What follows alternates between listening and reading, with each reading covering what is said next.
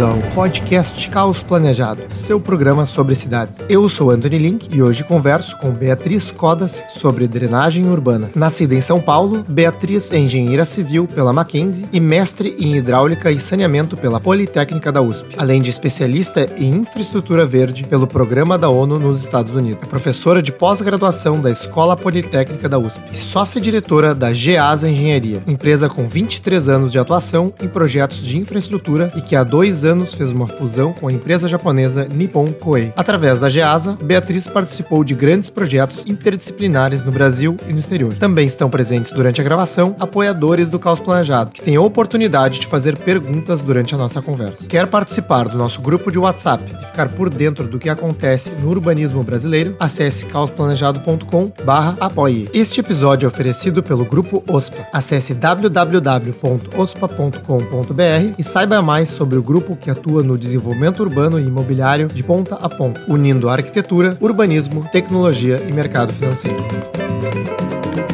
Obrigado, Beatriz, por participar do programa. É né? um prazer te receber aqui para os nossos ouvintes para falar de um assunto tão, tão importante e eu diria tão urgente né, para as cidades brasileiras, visto que é, acho que o sentimento de todo mundo é que cada vez mais uh, a drenagem urbana é uma pauta assim super atual, super urgente. Né? A gente tem visto uh, enchentes, deslizamentos, né? e sempre quando acontece uma tragédia como essa, é, a pauta urbanística parece parece que volta né, à tona. E o, que eu vejo, assim, pela, pela cobertura da mídia, pelos comentários, é que não tem, assim, ainda um, uma, uma predominância de técnicos na área de drenagem, né, ah, comentando a respeito desses acontecimentos. Né? Uh, então, esse é o nosso primeiro episódio, né, depois de 82 episódios, é o nosso primeiro episódio sobre drenagem. Então, estou muito feliz de receber uh, você aqui no programa. Uh, então, para abrir a nossa conversa, né, eu acho que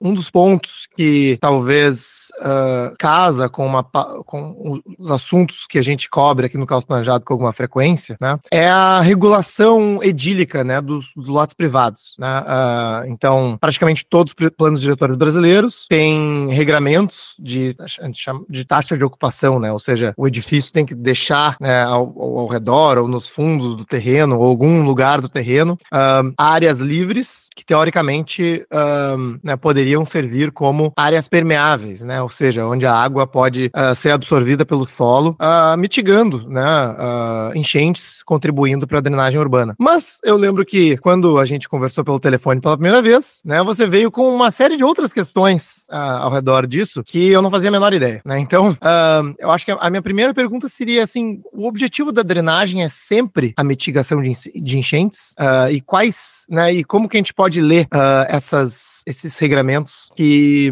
exigem nessas áreas livres ao redor da, das edificações. Beatriz. Bom, dia, Anthony. Primeiro, muito obrigada pelo convite. Né? Como eu comentei, acompanho o trabalho de vocês. Parabéns aí pelo excelente trabalho.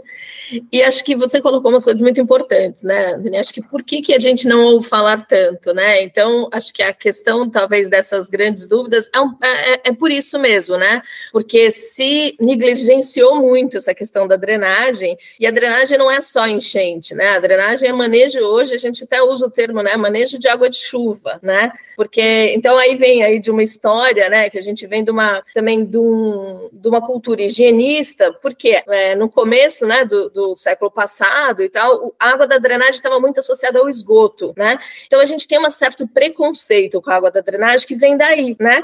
Então sempre, tanto em algumas cidades ainda a gente tem um sistema único de água e esgoto, né? E aí com todas as, né? as grandes doenças, acabou se fazendo coleta de água de chuva. Então, hoje a gente ainda tem esse água de chuva é suja, né? Então, precisamos sumir com a água de chuva. Então, a gente vem de uma mudança muito grande de, de, de conceito. Então, por isso que é tão difícil, eu acho, hoje, ainda a gente começar. E aí, acho que a gente agora está numa boa vertente de todo mundo começar a entender é, essa drenagem e fazer essas perguntas. E eu acho que esse podcast é para isso. Espero ser, conseguir ser didática, né? Assim, para contar um pouco.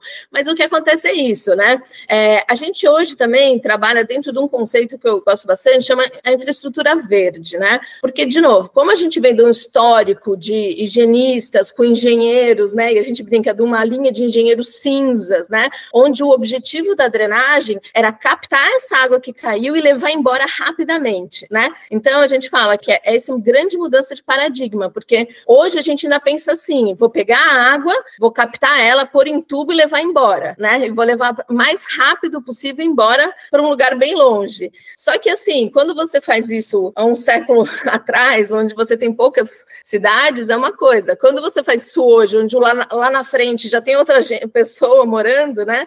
A gente começa a falar, opa, acho que a gente pensou alguma coisa errada. Então, a primeira coisa que eu sempre brinco assim, nas minhas apresentações é que o jeito que a gente projeta a drenagem hoje, a gente garante todos esses impactos e essa enchente, né? Então, você falar isso para uma escola de engenharia, né, que tem um manual lá e todo mundo segue, é muito desafiador porque você tem que mudar a maneira que as pessoas pensam, né? Então, a gente tem, é, existe, lógico, não, não somos nós os pioneiros nisso, é uma mudança mundial nesse conceito. Estados Unidos e Europa estão muito adiantados nessa, nessa linha. Eu tive a oportunidade, há seis anos atrás, de fazer um treinamento com a ONU e conhecer essa nova maneira de, de entender a água, né? Então, entender a chuva como é, uma fonte de, né, de água, né? E não um problema, né? Porque eu acho que isso muda muito a maneira como a gente enxerga, né? Por isso que a gente fala manejo de água de chuva, né? O manejo da água. Então, quando você colocou também, a gente se lembra sempre desse problema quando tem enchentes, mas ah, o fenômeno do mesmo, o mesmo problema que gera enchente vai gerar escassez de água. Então, isso que é muito interessante, né? Porque a gente não associa, a gente acha que são fenômenos diferentes, o excesso de água, a falta de água. Mas no fim do dia, quem que é o grande protagonista também disso? É a maneira que a gente ocupou as cidades, né? Então, o grande problema foi a maneira da urbanização, e aí eu brinco, mas a gente pode dizer, não tem uma cidade que se é, que, que não sofra por enchente, por drenagem, mesmo as cidades médias e pequenas, né? Ou seja, então a gente começa a falar, acende uma luz, né? O problema é mais embaixo. Não é só uma questão de mudanças climáticas, também é, né? Uma questão de mudança climática, mas é uma questão de como a gente ocupa essas cidades, né? Como a gente ocupa cidades tirando toda a natureza, né? E aí, dentro desse conceito de infraestrutura verde, tem um conceito que eu gosto muito, que está muito hoje em voga e é a grande queridinha aí do financiamento internacional, chama Soluções Baseadas na Natureza. Soluções Baseadas na Natureza é uma volta a gente entender como que a natureza trata, né? Como que ela funciona no ciclo hidrológico e como que a gente poderia aproveitar isso, né, para entender a natureza e trazer de volta. E aí teve um evento muito importante no Brasil, né, que foi o Fórum Mundial da Água em 2018, onde pela primeira vez se oficializou que a única solução para a questão das enchentes e falta d'água são as soluções baseadas na natureza. Então, com isso, a gente ganhou força e aí a gente começa a mudar essa maneira da gente pensar. Então, aí, só para já também focar na sua pergunta e não, não me estender tanto assim, quando a gente fala, é, a gente tinha um terreno natural, né? Isso para novos empreendimentos, a gente faz esse estudo, né? Eu tenho um terreno natural onde a natureza atua. Então, a chuva cai, né? Ela escoa com uma certa velocidade mais lenta, porque ela encontra um monte de barreiras e ela chega nesse rio. Nesse caminho, a gente fala de cinco questões, né? Primeiro, ela infiltra no solo, ela é amortecida porque ela perde essa velocidade, ela é limpa, a água que cai da, né, do, do céu, ela está em um pouco de sujeira, mas ao passar pelas plantas, ela melhora a sua qualidade. A gente tem uma questão de evapotranspiração, né? Que a água ela irriga essas plantas que depois jogam para o ar e é uma questão de, de, biodiversidade. A gente tem uma certa biodiversidade. Imagina que a gente tirou essa natureza e pôs um monte de asfalto né, e concreto.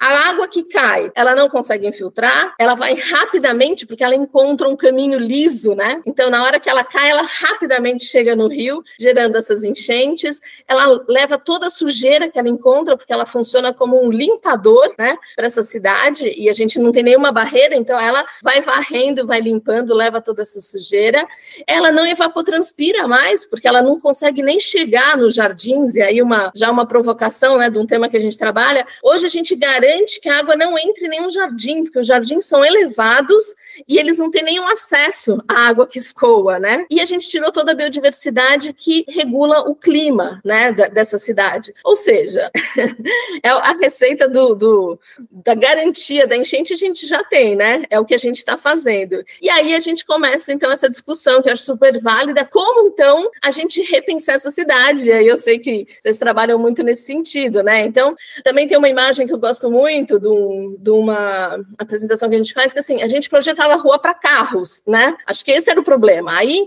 eu entendo que hoje a gente está numa linha muito interessante de rua para pessoas, né? E a gente tem visto aí também o mundo abrindo rua para pessoas. Mas a gente provoca aí mais um item, que é o que a gente está provocando. A gente não quer rua só para pessoas com vasos, né? Que é um pouco o desenho típico do Anhangabaú em São Paulo. Ah, vamos fazer um super área legal, mas planta não tem nenhuma. Você não pensou no microclima. E pessoas precisam de clima agradável, pessoas precisam de natureza, né?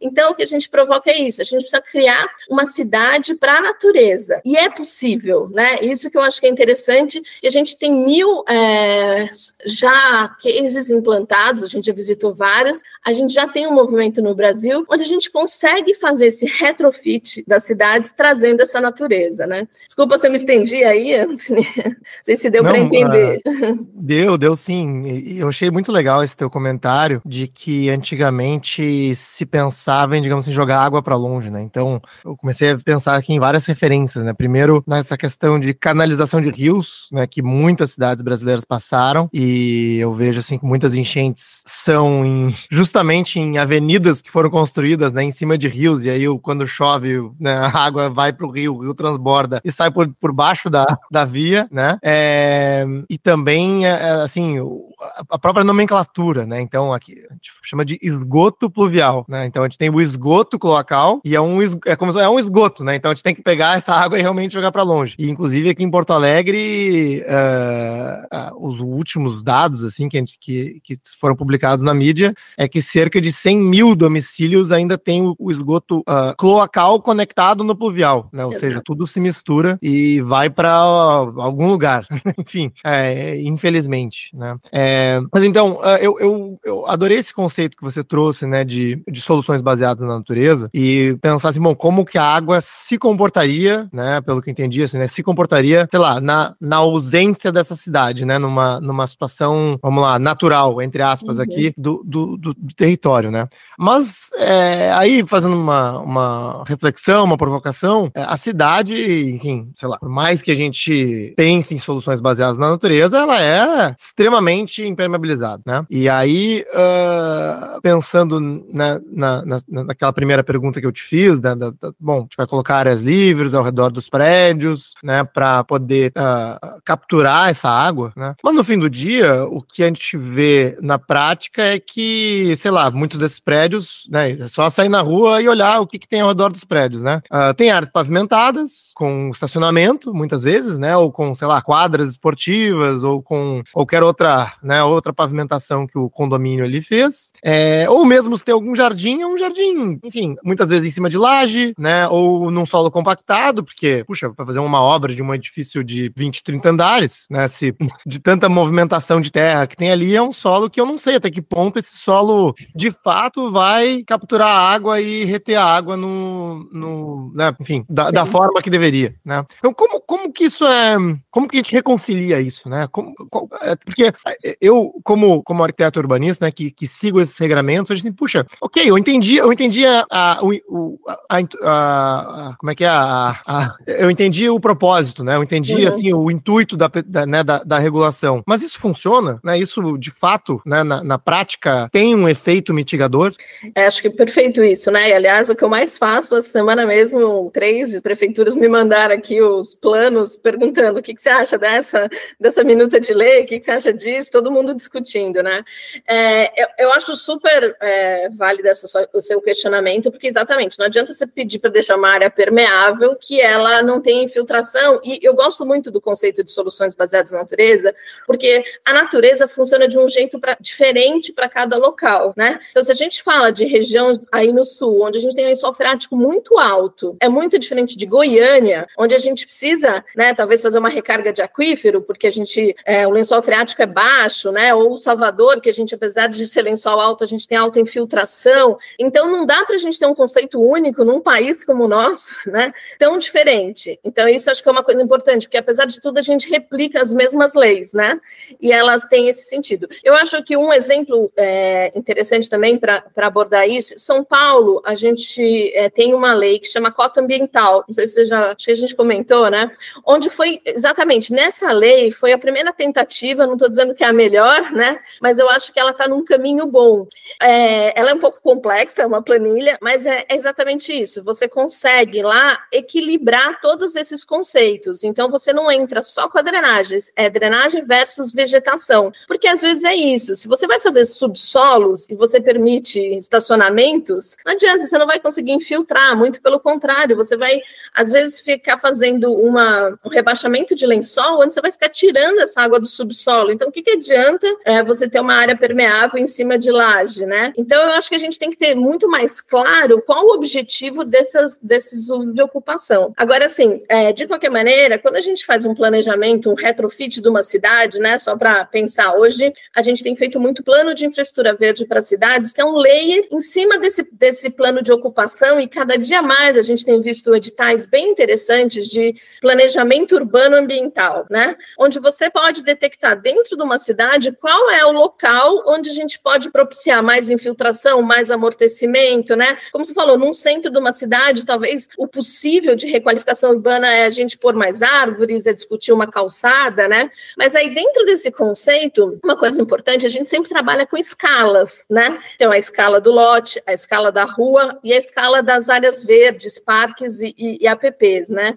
O que eu acho só importante colocar é que a escala do lote, ela representa 60%, 70% de uma cidade. Então, ela é muito representativa. E, às vezes, também, é, além da gente ter essa ideia higienista da drenagem, da água de chuva, a gente também tem um pouco dentro da cabeça que as soluções são sempre grandes e de concreto, né? E aí a gente vem, por exemplo, aquele conceito de cidade esponja, né, da China, que trouxe isso, e que várias cidades, que também a gente pode, em vez de fazer uma solução de um grande piscinão, uma grande obra de engenharia, um monte de soluções pequenas que também funcionam, né? Às vezes a gente é, menospreza um pouco essas pequenas soluções, né? Então, é, a gente defende muito, assim, que cada casa, também cada prédio, eu entendo que a responsabilidade não possa cair só sobre o prédio, mas também tem que cair sobre o prédio, né? Uma tendência mundial de legislação mais moderna é que cada lote cuide da sua drenagem. Então, naquele conceito do pré e pós, antes do lote, a gente tinha uma vazão. Na hora que eu impermeabilizo, eu aumentei. Então, esse aumento eu vou ter que resolver dentro do meu prédio, né? Então, isso é uma tendência cada dia maior dentro de planos, diretores e tal.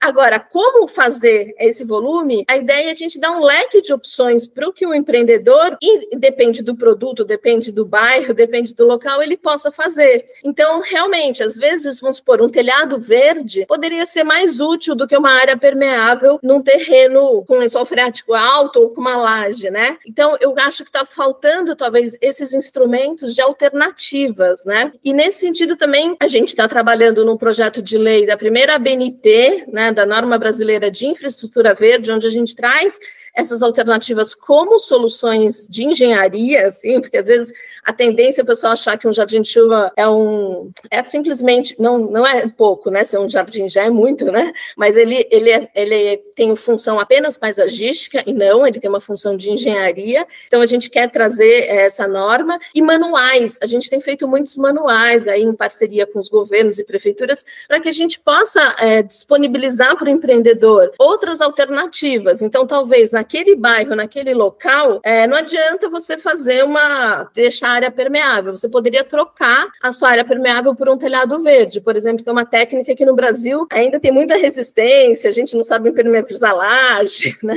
Assim, a gente tem vários desafios, mas você poderia dar um incentivo para que as pessoas é, fossem trabalhar em outras tecnologias que podem ser realmente mais eficazes, né? Eu achei, achei muito legal esse conceito que você trouxe, Beatriz, e eu até abri aqui na minha na, na página da Cota Ambiental de São Paulo para dar uma olhada, que, que realmente vai nesse, nessa linha. A gente vai colocar o link da, dessa cota ambiental junto aí ao episódio, que, que é isso que você falou, né? Dá, dá uma, uma série de, de alternativas, digamos assim, né? Área jardinável, cobertura verde, piso sem, semipermeável, né? Para atender esses requisitos. E, e essa, assim, é, essa era uma das minhas dúvidas, uma, uma das minhas grandes dúvidas, né? Porque a gente vê, puxa, eu diria assim que em, talvez 100% né, dos, dos planos diretores que eu vi tem essa mesma uh, ideia, né? Bom, vamos fazer uma taxa de ocupação, exigir áreas permeáveis e tá tudo resolvido, que na prática não funciona, né? E não só isso, né? É, tem um custo, uh, vou chamar aqui, urbano imobiliário para essas decisões, né? Porque se a gente tem uma área super demandada da cidade, daí né, a gente está dizendo assim, puxa, deixa 50% da, ou 25% do seu terreno livre como área permeável, é, a gente está basicamente dizendo assim, ó, um quarto do solo urbano aqui não pode ser usado, né? Para uma área permeável que no fim do dia a gente não, a gente não tem nem como medir, né? Se, se tá contribuindo ou não para a drenagem. Então, é,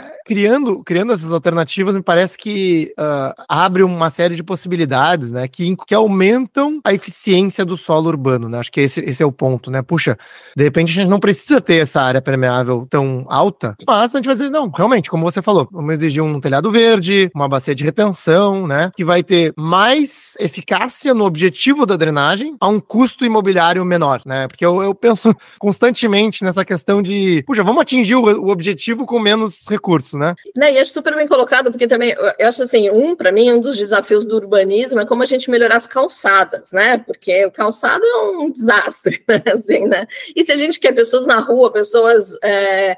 Então, assim, é, até tem um projeto interessante, até da Idealiza, né, do Fabiano, onde eu, a primeira vez que eu vi esse conceito, mas depois eu vi que tem vários lugares que seriam uma fachada de uma faixa de gentileza, né? Então, é dentro do, da área privada, mas ele deixa uma faixa de 5 a 10 metros na frente que que, é incorporada a essa calçada. Então, a gente pode, nessa, nessa faixa, fazer mais estratégias de infraestrutura verde, porque muitas vezes a gente usa biovaletas ou grandes jardins interligados que vão ter uma função mais prática, né? E eu achei bem interessante isso em um projeto deles, a gente usou essa faixa de gentileza. Então, será que não era melhor né, que tivesse, aumentasse essas calçadas, né? E a gente pudesse ter uma calçada com uma função de drenagem, com mais é, espaço para as árvores, que hoje elas não têm espaço espaço, né? E uma rua bem arborizada, com jardins, tem um outro ganho, né, urbanístico, né? É, a gente faz projetos no Brasil inteiro. Ontem a gente estava entrando aqui no, no Google, numa, numa cidade, é muito feia nossas cidades, né? Assim, a gente não tem árvore. Eu brinco, assim, muitas vezes o empreendedor vende lá, meu projeto é infraestrutura, aquela foto da infraestrutura que ele tem é horrível, né? Assim, mas é isso que você está vendendo, só porque você tem tubo de água, tubo de esgoto, tubo de drenagem, isso é um diferencial? Não é, né? A gente, acho que essa mudança na maneira de pensar. E aí o que eu acho muito importante só de colocar é que é isso. Essa é muito importante infiltrar, mas a infiltração ela realmente tem que ser mais efetiva e ela é muito desafiadora. Eu entendo que essa área de ocupação existem outras. Não, não vou entrar no mérito, porque eu não sou urbanista para discutir se você não quer, lógico, adensar, ocupar todo o solo em termos de outros microclimas. A gente pode falar de outros fatores, né? Mas assim, respondendo a sua dúvida, em termos de drenagem, às vezes realmente você fazer uma contenção ou de drenagem. Porque que acontece também? A, a, drenagem ela é muito ingrata em termos de infraestrutura. Porque imagina, uma, um tubo de esgoto você usa o ano inteiro, né? Porque todo. é, você vai ao, né, ao banheiro todo dia, né? É o sistema água, você bebe todo dia. Então a tubulação de água e esgoto elas são usadas todo dia. Agora, drenagem, você fica seis meses brincando sem lembrar que tem uma chuva e querendo que ela chegue, né? E quando ela chega, chove um pouquinho e tal. Então, a, a drenagem, imagina, é todo um, um gasto né, enorme, e aí eu, também você tinha comentado isso, né? Será que isso, é, como a prefeitura, também é um desafio mesmo para o órgão público, como fazer um sistema que resolva a drenagem, né, num custo razoável, porque se você for pegar uma chuva, dessas chuvas que tem caído, e fazer um tubo para aguentar tudo isso, você teria que fazer um tubo de 10 metros, né? E qual o sentido de você fazer um tubo desse tamanho para um dia por semana? É mais fácil fechar a cidade um dia por semana, um dia por ano, né?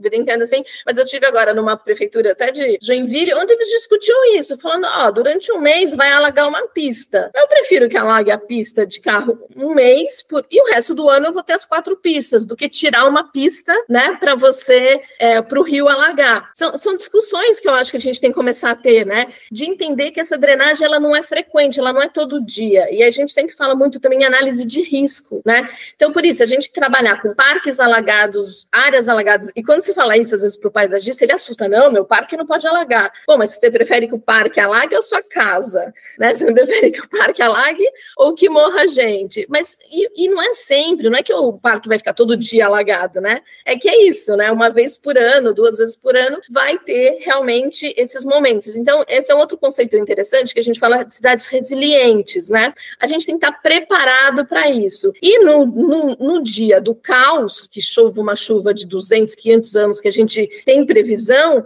aí tudo bem, a gente usa as ruas como amortecimento, contanto que a gente respeite as vidas e que as pessoas estejam né, seguras e que não. É ok, a gente pode entender. E isso é uma, um conceito difícil, que muitas vezes a gente fala, todo mundo assusta, mas por que, que a gente fala que vamos por uma biovaleta? O que, que é uma biovaleta? Nada mais é do que uma canaleta vegetada onde a água escoa. Ela é muito mais resiliente do que um tubo. E olha quantas ruas a gente tem com aquela, sabe aquela ilha central, que podia estar trabalhando como escoamento e ela teria muito mais resiliência para umas chuvas, porque ela tem uma seção mais larga, onde ela consegue variar. Um tubo, ele tem um limite, né? Além de que, eu, não entendo, assim, né? A gente discute com muitas é, secretarias de obra, engenheiros, eles acham um tubo mais seguro. Mas, gente, uma boca de lobo que entupiu, aquele tubo perdeu toda a função dele, né? Enquanto que esses jardins de chuvas, biovaletas, bacias vegetadas, por exemplo, essas bacias vegetadas, hoje também é uma tendência de lei que cada final de drenagem você tem um local para amortecer antes de chegar no rio, né?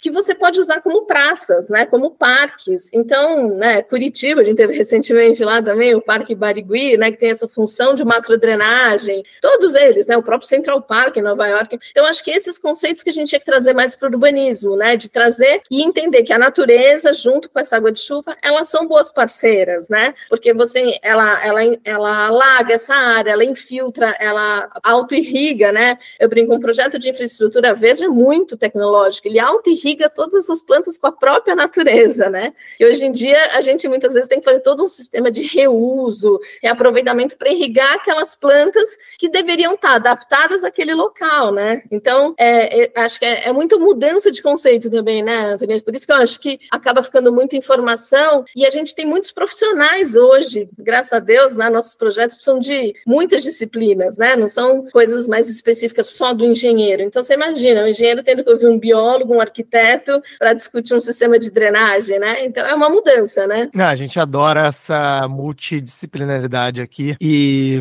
uh, queria fazer, assim, uma, uma, uh, puxar, um, puxar um, uma outra provocação, né? É, porque você falou aí da, desse exemplo da Idealiza, né? Que é uma incorporadora que faz bairros novos, que tem, digamos assim, a oportunidade de pensar a cidade do zero, né? Tanto a infraestrutura pública como alguns regramentos para edificações, né? Uh, você falou assim, bom, no conceito de o terreno ser responsável pela, pela sua drenagem, né?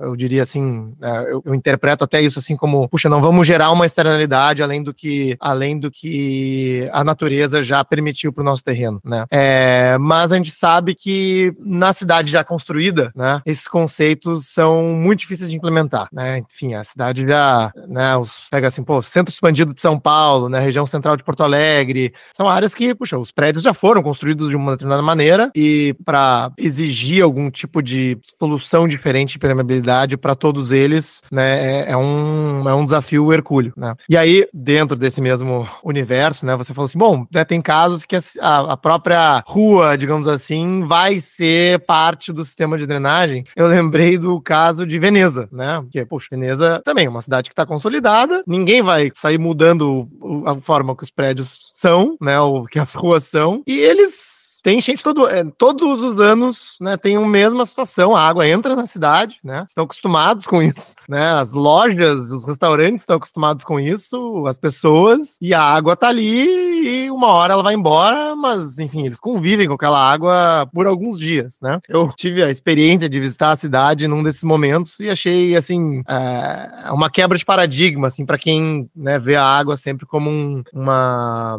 assim um, um, algo perigoso, né? Ou algo que né, nunca pode ter nenhum tipo de, de contato com as pessoas. Então, uh, feito toda essa contextualização, né? A pergunta é um pouco isso. Bom, esses conceitos são legais, né? Mas como, como assim, política pública, né? Uh, ah, para cidades que já existem, o que, que, a gente pode pensar, né? Assim, uh, é um caminho de mudar a forma como as vias são projetadas, como você falou, de, de interferir nas vias. existe alguma possibilidade de adequar as construções, as edificações antigas? E aí a gente pode entrar em toda uma discussão, né? De até de viabilidade financeira, social disso, né? Porque tem prédios que não têm condições de, de investir um grande valor para criar uma infraestrutura verde pós-fato, né? Hoje, ou retroativamente, né? Então, como que a gente pode, como que a gente pode pensar nisso? É, eu acho é, bem interessante, mas assim, é, é, eu, essa semana eu dei aula, né, num curso do Secov de loteamentos, né? Porque eu, o que eu falei é isso, realmente a gente tem muito problema já existente. Então, os novos, por favor, vamos fazer diferente, né?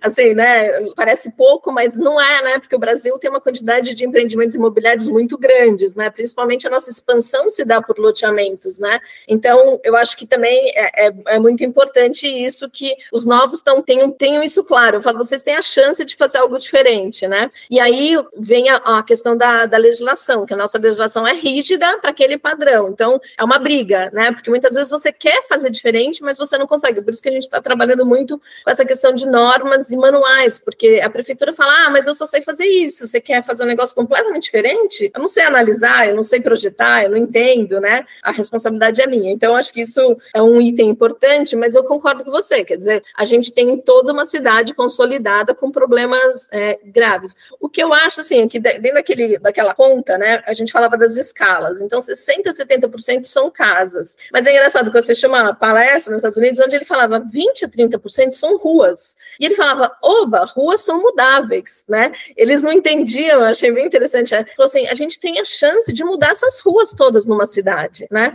A gente pode mudar. A rua, ele, engraçado, eu gostei muito desse conceito, onde ele fala, a rua não é fixa. Eu posso mudar uma calçada, eu posso mudar o jeito que eu faço esses jardins, eu posso tirar uma pista de carro, né? Então, eu acho que para o Brasil ainda é forte e ninguém acredita, mas a gente tem visto isso lá fora, vários exemplos, né? De ruas fechando, né? De, de ruas mudando. O que, que eu acho que é uma boa notícia? É porque, de novo, como eu falei, né? A, as, as estratégias pequenas não são poucas e elas podem ajudar. Então, por exemplo, um, é, uma linha que a gente trabalha muito, é, é, que eu sempre apresento sempre às prefeituras, é que a gente tem, de novo, acha que tudo é muito grande, mas assim, uma proposta, uma, um projeto de lei que a gente está fazendo em São Paulo, assim, se a gente pegasse uma vaga de carro por quarteirão e transformasse num jardim de chuva, né? Se a gente pegasse as esquinas, que as esquinas são locais meio subaproveitados, né? A gente às vezes não precisa de todo aquele espaço de uma esquina, então tem muito projeto, né, bem legais, onde eles fazem essa esquina com esses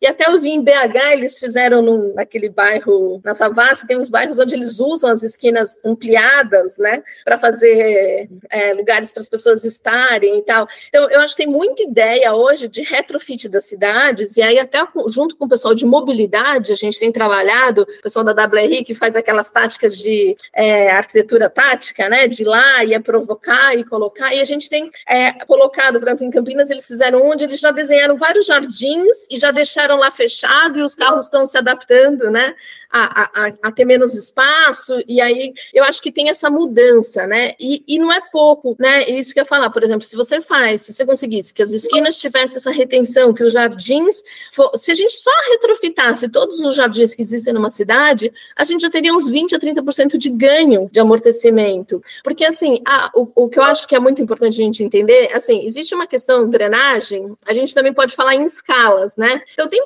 vários problemas de drenagem que são alagamentos, empoçamento, que é um problema de escoamento de, de drenagem. Esse a gente resolve rapidamente com jardins, a gente fez na Vila Nova Conceição, que é um bairro de alto padrão em São Paulo, que não tem drenagem, é um bairro muito plano, então os jardins eles conseguiram resolver empoçamentos e ajudar na drenagem. Outra questão é a inundação. Inundação é um conceito, até acho que é do Manual do Tucci, né, de Porto Alegre, que ele fala que é exatamente essa água que foi gerada, esse aumento de água que foi gerada pela impermeabilização. Mesmo que a gente é, não consiga que todos os lotes façam, a gente conseguiria segurar isso se a gente fizesse a quantidade de jardins.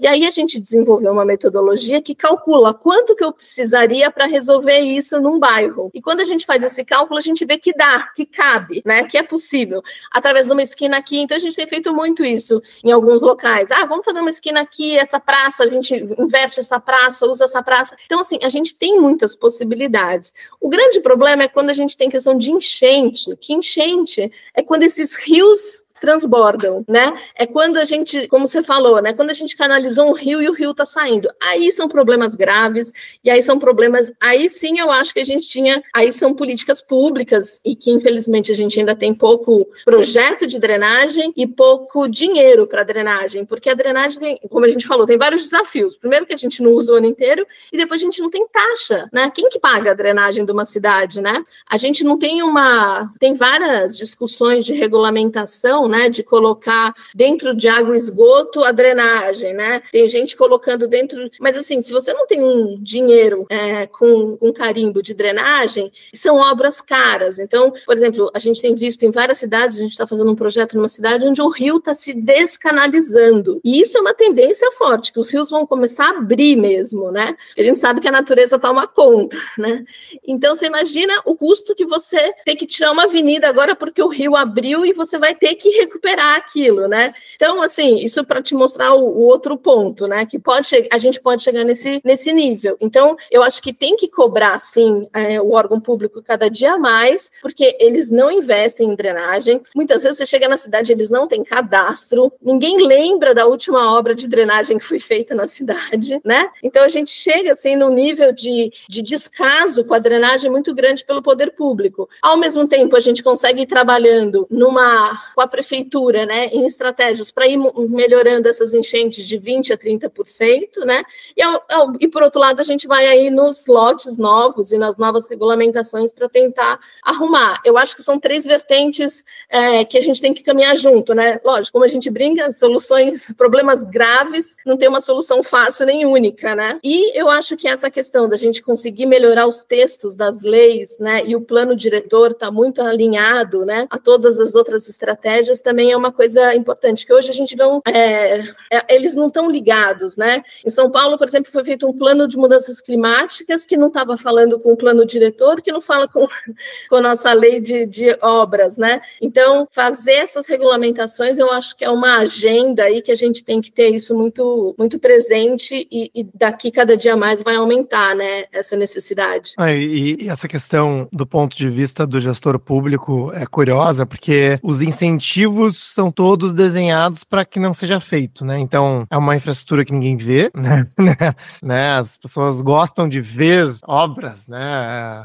Por isso que é tão difícil convencer, né? A gente tem um trabalho aqui forte no convencimento de que viadutos e pontes né, no meio da cidade são muito detrimentais, mas muita gente ainda apoia isso, né? Vê assim, bom, a gente vê uma obra acontecendo já, já tá bom, né? É, e, as, e as infraestruturas de drenagem uh, muitas vezes são invisíveis invisíveis, né? É, e, e o, demoram para ser feitas, então né, pode passar ali quatro anos, oito anos, né? E, e, ninguém nem lembrar da necessidade disso. Então é muito, é, assim, digamos assim, que as, as, regras jogam contra nós, né? É, mas eu tava aqui também olhando, uh, né, a gente tenta pegar referências do mundo inteiro, né? Uh, como que outras cidades uh, lidam com esses problemas, né? E a gente vê assim, bom, Tóquio é uma cidade super bem gerida gerida, né? E que tem problemas sérios de, de enchentes, de alagamentos, até pela não só pela, pelo tamanho da cidade, mas, mas também porque estão sujeitos aí a tufões, a, né, a maremotos, enfim, a, a desastres é, de grande escala. E uh, o que eu acho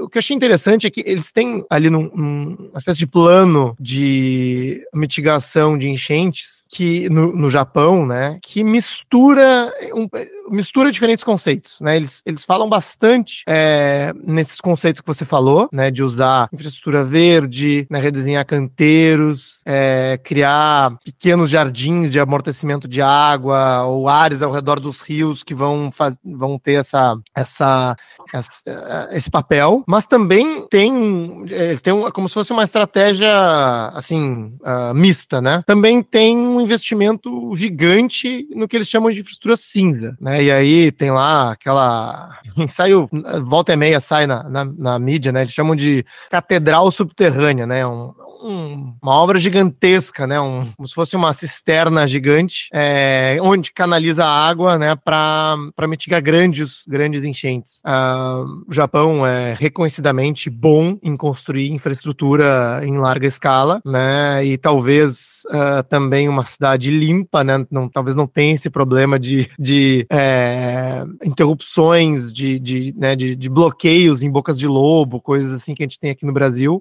Mas é um caminho que eles também seguem seguem, né? Assim, assim como ah, tu, tu, assim, é claro, né? Eu acho que tem esse caminho que a gente é, é pouco explorado no Brasil de, de estratégias verdes, mas a impressão que eu tenho é que nem a cinza a gente faz também. Né? Então, assim, uh, como, é, como é que tu vê isso, né? A gente, a gente tem progredido nesse tipo de infraestrutura, né? Assim, eu vejo uma ou outra obra acontecendo né, nas cidades, mas, mas parece muito pouco, né? Assim, tanto na verde quanto na cinza, né? É, como que a gente pode uh, olhar isso, né? Porque, assim, uh, eu, acho, eu acho legal falar dessas, desses conceitos novos, né, de, de infraestrutura verde, mas também, eu, eu não sei, eu, eu, também não quero passar a impressão pro ouvinte que, puxa, qualquer obra de infraestrutura cinza também é negativa, sabe? Então, uh, como Sim. que a gente uh, equilibra esse, essa, essa avaliação? Não, você tá super correto. Bom, a, a, minha empresa, a gente fez uma parceria com uma empresa japonesa, né? A gente faz parte do grupo Nippon Koei, né, que é a maior consultoria do Japão, e ano passado a gente teve o prazer de ir lá em Tóquio visitar, né? E é isso, né, Anthony? É outro mundo, né? Assim, realmente é um show, né? De, de tudo. A gente foi lá, ficamos né, uma semana e meia visitando obras de infraestrutura e a Nippon contando como que eles fazem os projetos, né? Bom, só de chegar na cidade, é, eu, eu brinco que dá uma esperança na humanidade, né? Que se alguém chegou nesse ponto, a gente ainda chega, né? A gente vai conseguir, né? Só que lógico que, que, que é uma outra cultura, é uma outra maneira de pensar. E além desse esse projeto bem legal de Tóquio, também só queria contar que tem um outro que a gente visitou que chama Yokohama, que até no estádio onde o Brasil jogou, né, na Copa do Mundo, que embaixo do estádio é um baita piscinão. E a gente foi visitar, é, é enorme, acho que é mais de um bilhão de metros cúbicos, que é um parque embaixo desse, desse, desse estádio, que tem uma baita, um, um, assim, a área é muito grande e tem várias quadras, então eles têm vários usos, mas ele tem lá, você vê as comportas e ele enche. E quando a gente foi lá, eles falaram, não, mês passado encheu, não é que é uma coisa, né? E, e realmente, então eles estão muito preparados e, lógico, né? O diferencial deles é que eles conseguem, assim, planejar, mas é muito legal, porque a gente vê que funciona. Mas eu concordo muito com você, Anthony, assim, a gente tem poucas obras, como eu falei, tem cidades onde eles não lembram a última vez que se investiu num tubo de drenagem, eu concordo. Quer dizer, a gente está falando de infraestrutura verde, mas por outro lado, eu gosto muito do caso da Filadélfia, que a Filadélfia teve esse desafio, acho que foi no faz 15 anos, eles tinham esse desafio de um problema sério de drenagem, eles fizeram um plano cinza e um plano verde. E o plano verde custava um terço do plano cinza. Então, o que, o que eu acho que a gente tem que deixar é que, como eu falei, a gente tem três tipos de né, alagamentos, enchentes e inundações. As enchentes não tem como não resolver como infraestrutura cinza, porque é isso, ou você tira a cidade, né? Então você tem que ter, você vai ter que ter túnel, você vai ter que ter elevatória de drenagem, né? A própria é, Pelotas, a cidade de Pelotas é um dique onde tem essas elevatórias, a gente tem que ter sim. E on, semana também, né? Estava num evento internacional onde a Prefeitura de São Paulo estava apresentando o nosso plano aqui de bacias, é, e eles falam: não dá para resolver só com jardins, né?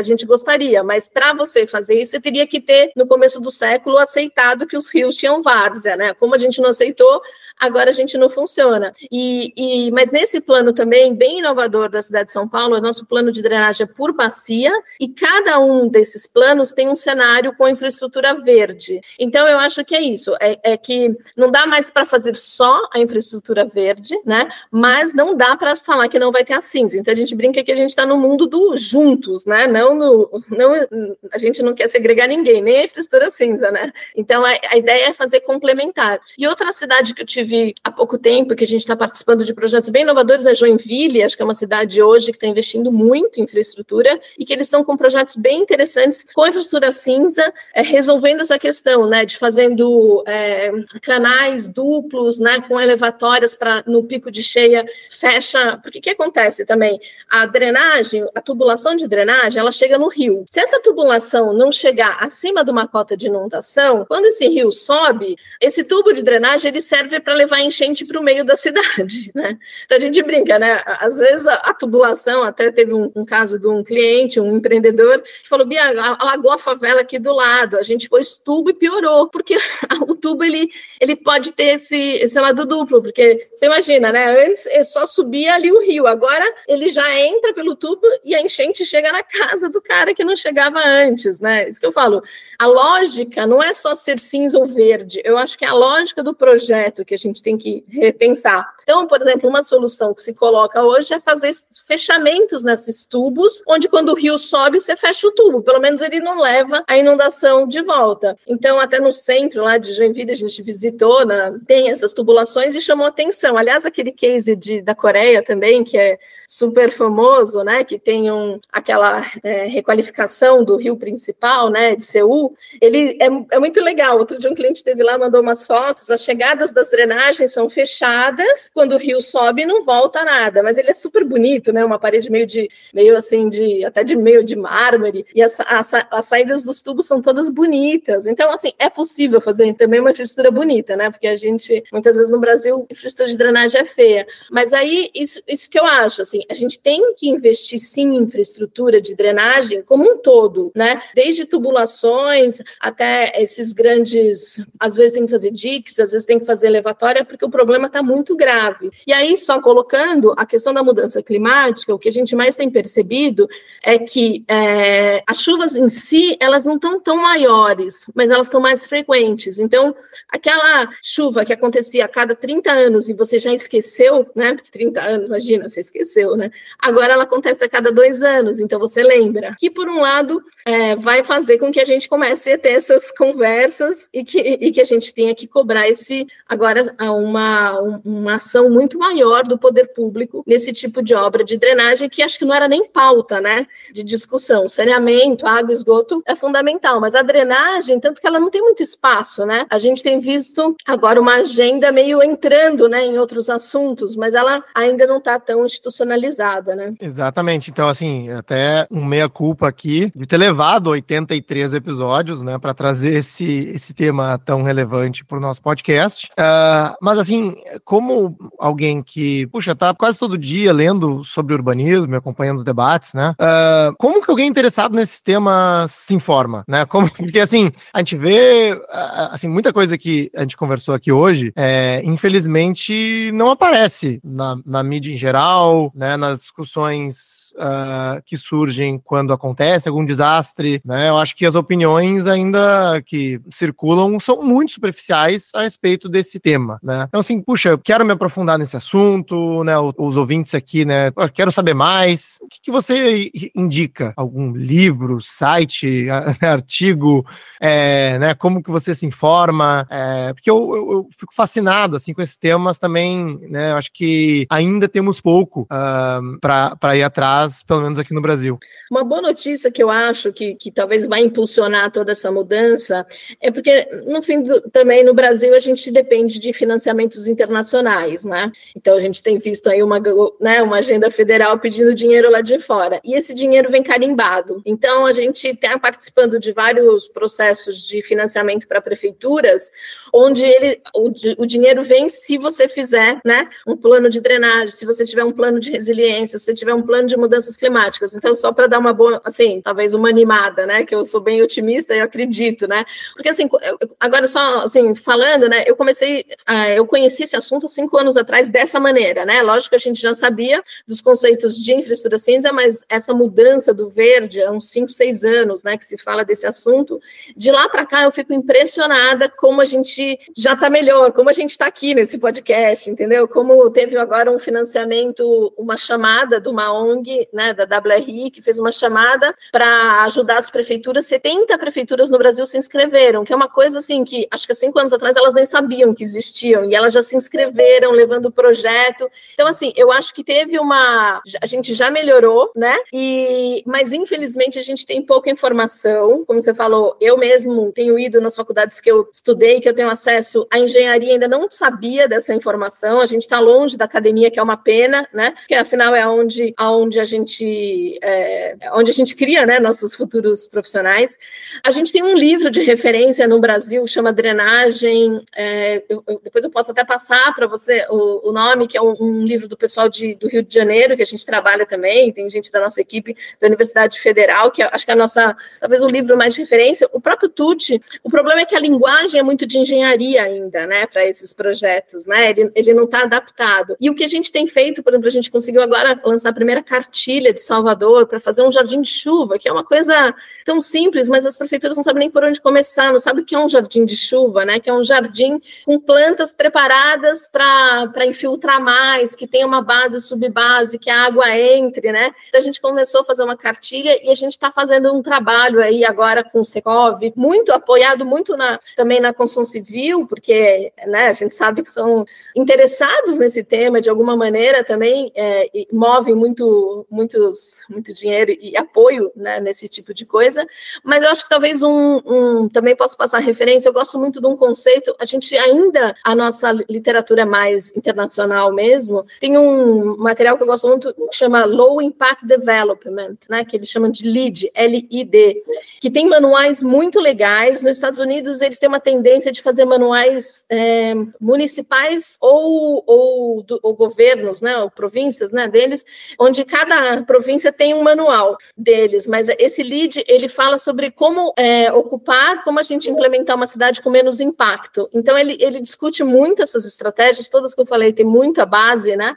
No, no lead, eu acho que é uma das referências hoje que a gente que a gente mais se apoia. A Inglaterra tem uma referência também, tem o um manual de drenagem sustentável, SUDS, que chama o SUDS, né?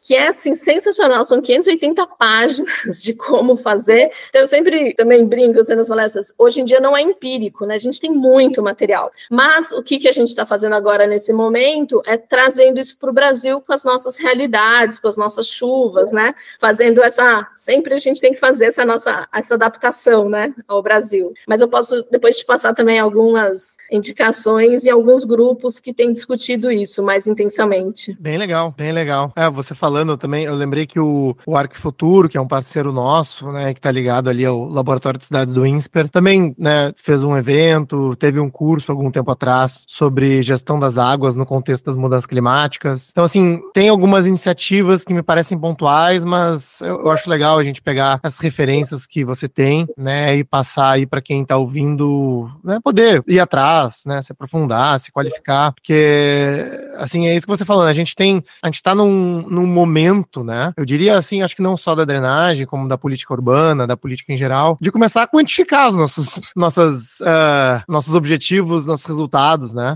E até então as legislações, as políticas sempre foram muito empíricas. Né? A gente vai fazer assim porque pá, parece que, né? Parece que faz sentido, né? Mas, pô, você tá falando, pô, se a gente colocar jardim de chuva aqui e aqui, nesses cantinhos de vaga de carro, já vai melhorar, sei lá, em 20% o resultado para esse tipo de é, alagamento ou, ou, ou, enchente, né? Então, assim, puxa, tem, deve ter uma conta, né? Tem uma certa, tem, um, tem uma conta, né? Que também deve variar de cidade em cidade, né? Para tipo de né, solo, tipo de chuva, enfim. Mas deve, é, imagino que seja possível, né? Quantificar isso. E eu acho que eu acho muito legal que a gente está seguindo nesse caminho. A gente fez uma adaptação de uma metodologia, né? E a gente até tá, semana que vem vai ter um evento em Berlim. Berlim é também uma cidade verde muito referência. Aqui a bibliografia em alemão não é tão fácil da gente ler, né? Então, então é que nem a do Japão, né? A gente tem uma certa dificuldade ainda de, de leitura, mas é, a gente vai apresentar, nosso, nosso, nossa metodologia foi aceita no Congresso, a gente vai apresentar na, no fim do mês, nesse Congresso de Infraestrutura Verde, um congresso mundial, onde a gente vai mostrar alguns cases no Brasil. Então, por isso que eu falo, acho que a gente já está ganhando alguma relevância né, nessa discussão, e, é, e, é, e, de novo, é muito interessante que daí o dinheiro já vem também mais direcionado, a gente já sabe que o Brasil é o queridinho aí, né, para questões ambientais, mas quem sabe a gente ganha um espaço também, e é possível fazer esse cálculo, você colocou um item muito importante mesmo, se a gente não criar indicadores, não mensurar, e não falar o quanto isso funciona, fica muito no, né, na ideia, ah, que legal, né,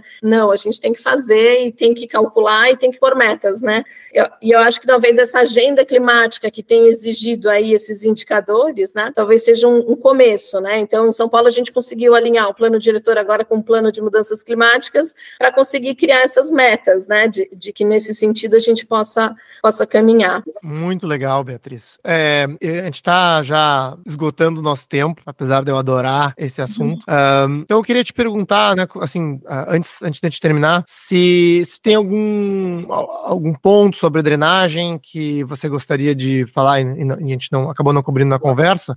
E, né, pegando o gancho desse seu último comentário, último comentário, se tem algum exemplo, um ou mais exemplos específicos no Brasil que você acha que vale a pena comentar a respeito e que a gente possa ir atrás depois também. É, eu acho, acho, que a, a, acho que a mensagem é essa, assim, né? Quer dizer, por um lado eu acho que é animador porque tem um caminho e tem um caminho bonito, né? Porque a infraestrutura verde acaba trazendo um ganho, né, de paisagismo e, e visual muito legal. Então as cidades verdes são muito mais legais que as outras, né? Então acho que a gente tem uma solução, tem um caminho. Acho que é um desafio de mudanças culturais. Então, né, não é uma coisa que vai ser de um dia para o outro, mas entendo que a gente está num caminho bom, né? As prefeituras, com todas as dificuldades que elas têm, elas estão caminhando, mas a gente sabe que o empreendedor privado que muitas vezes motiva e que no Brasil é a nossa grande força. Então, é muito interessante, porque toda vez que você chega para um cliente privado, todos gostam, né? Todos entendem isso, né? É uma coisa que faz sentido, né? Então, eu acho que também é um caminho legal.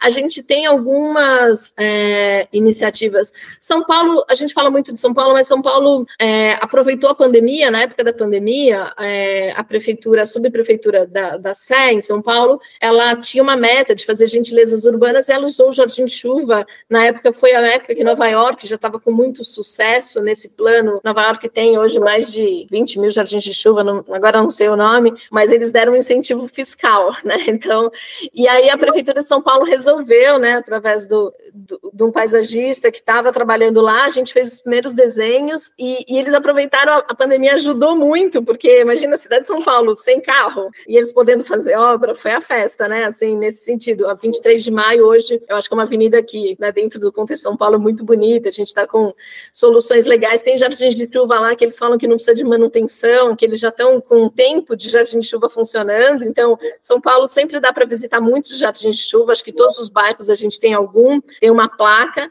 a gente tem um muito bonito em BH, e BH foi muito legal, porque foi um piloto e agora eles estão fazendo, é, acho que 60 jardins na mesma bacia com essa função de mostrar que 60 jardins vão ter uma eficiência. Então, a gente já, já vai ganhando. Agora, uma obra também que eu acho que, que vale a pena mencionar é em Niterói, que é o primeiro grande projeto, acho que numa escala de município muito grande, que é o, o Parque é, Piratininga, que, é, que é, é um projeto que começou como um parque ecológico e depois ele também ganhou muita força para disponibilizar a lagoa. Então, os rios contaminados passam por esses jardins de tratamento, que a gente também participou do consórcio, é, trazendo, é uma empresa francesa, né, que, que trouxe, que ganhou a licitação, e a gente ajudou a, a trazer para os nossos cálculos brasileiros. E a gente fez uma visita no fim do ano com a WRI, Fundação Boticário, né, é, e, e você já vê esses jardins e você vê a água saindo limpinha do jardim, são jardins enormes, assim, então que é uma obra que, que eu acho que vai ganhar bastante relevância pelo local que ela está e, e pelo tamanho, né, pelo porte, além do parque ser um parque ecológico muito legal, onde a gente não usou um tubo,